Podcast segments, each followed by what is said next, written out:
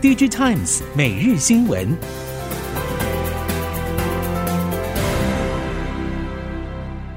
听众朋友您好，欢迎收听 DG Times 每日新闻，我是袁长杰，现在为您提供四月二十七号星期三科技产业的新闻重点。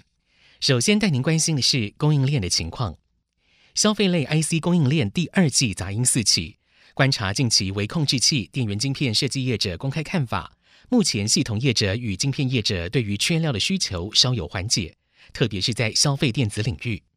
而综合目前三 C 相关晶片设计、生产通路业者看法，第二季起，消费电子晶片供应链将会浮现四大杂音，包括晶圆产能争抢趋缓、后端封测价动率逐渐松动、代理通路商启动降价到货，以及 IC 设计原厂获利能力有压等。目前消费类基础 IC，像是部分的 MCU，正逢到货出清时刻，加上了中国本土晶片业者也携带半导体自主化等生产优势，进一步在市况出现变化时降价夺取市占率。业界预期第二季到下半年消费类晶片市况得再多停看听一阵子。上海昆山封城依旧，昆山日前曾经通知将封控时间延长到二十七号。但是越来越多厂商认为，二十七号可以顺利解封的机会低，最可能的解封时间是在五一长假之后，也就是五月四号。甚至有厂商悲观认为，解封时刻可能会拖到五月中旬。供应链指出，上海昆山采取的方式为逐步解封，如果这个区域没有确诊案例，就有机会从封控区降级到管控区，之后再降到防范区；但如果有确诊案例，就会再回到封控区。也就是未来停工复工的情况可能会反复发生。另外，即使大型企业复工，没有中小型供应链供料，依旧是难以恢复产量。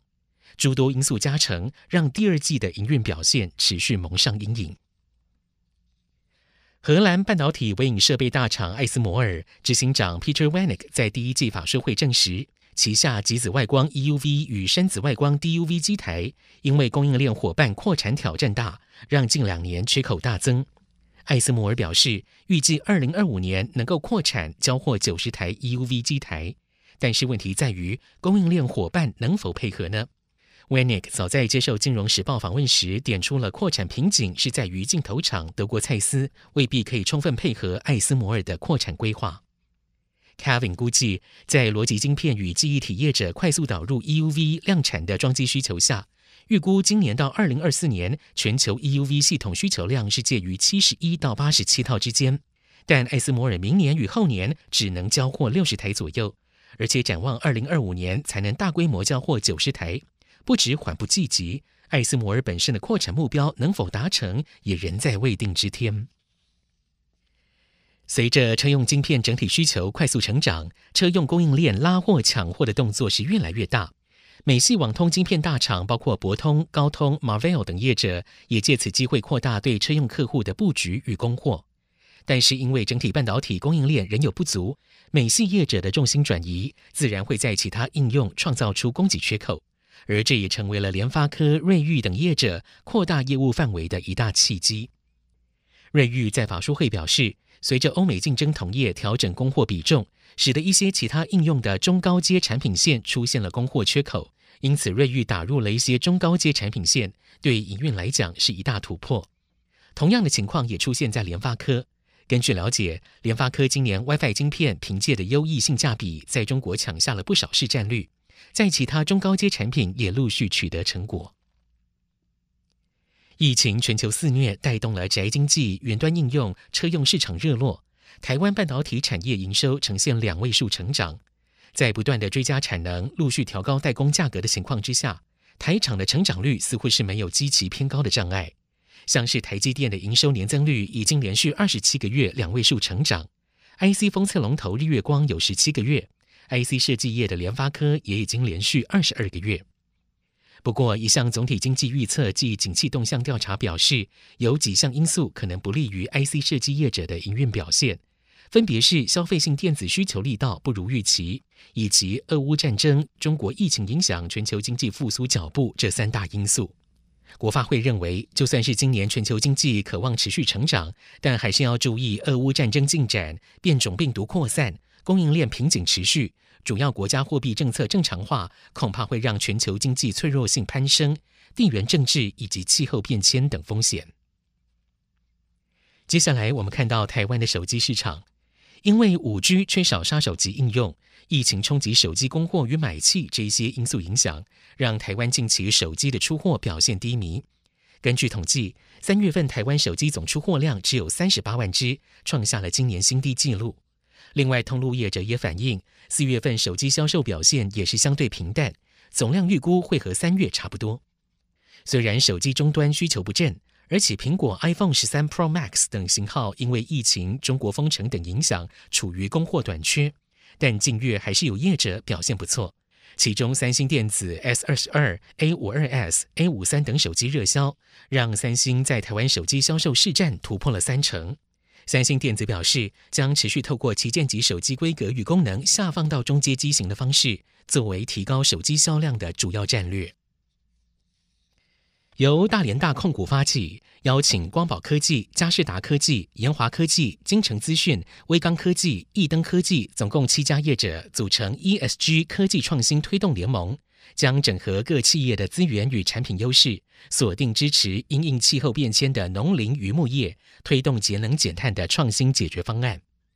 ESG 科技创新推动联盟除了举办竞赛，鼓励正在起步的学生与新创团队。同时，也透过补助资金、资源支持技术相对成熟的创新企业，而且不设补助上限，以鼓励学生与创新团队从种植养殖、加工制造、生态永续及节能减碳等创新面向来着手，像是以科技创新克服气候变迁造成农作物产量不定的问题，或者是从数据 AI 与管理层面支持整个农渔生产运作，推动环境永续。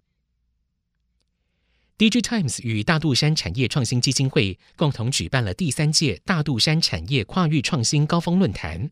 今年主题特别聚焦于永续，因应全球迈向净零时代，企业除了要运用数位科技达到产业转型，更需要同步进行能源转型。双轴转型势必会成为未来各行各业的必修课。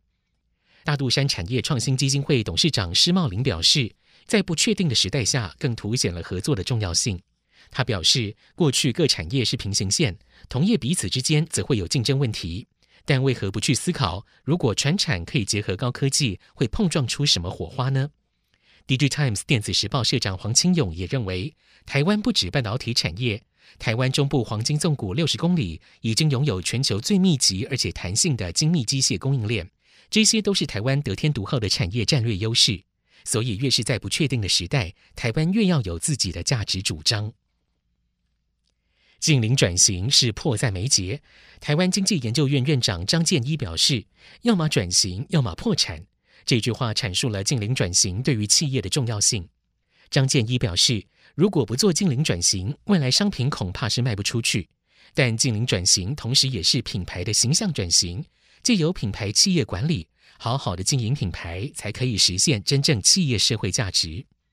从企业经营决策面来看。”转型是企业的战略决策，同时与产业密切相关，牵涉到企业长期经营方向、营运模式以及相对应的组织方式，还有资源配置方式的整体转变。在近零趋势下，转型不只是企业正面迎击可能产生的绿色成本，也是企业重塑竞争优势的新机会。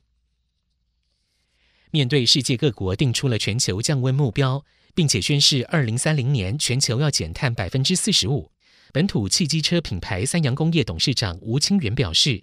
以经营者的角度来看，绿色经济带动企业永续投入 ESG，企业要找到获利平衡点，才能持续投入。吴清源表示，车厂针对载具技术有两大发展方向：氢燃料系统与电池系统。其中，氢燃料对内燃机改善的整体走向最有利，因为在运作系统以及原理上不用变动太多。而至于纯电池电动车，则因为考量因素繁多，包括成本较高以及充电桩设施普及率等，也牵涉到政府政策的支持与配套。他表示，国内电动车的政策走向还有许多细节待定，呼吁产官学应该共同讨论，到底是电动车比较好，还是氢燃料内燃机的车辆可行？如果两者可以并行，也可以帮助企业稳扎稳打度过绿色转型。以上 DG Times 每日新闻由 DG Times 电子时报提供，原长杰编辑播报，谢谢收听。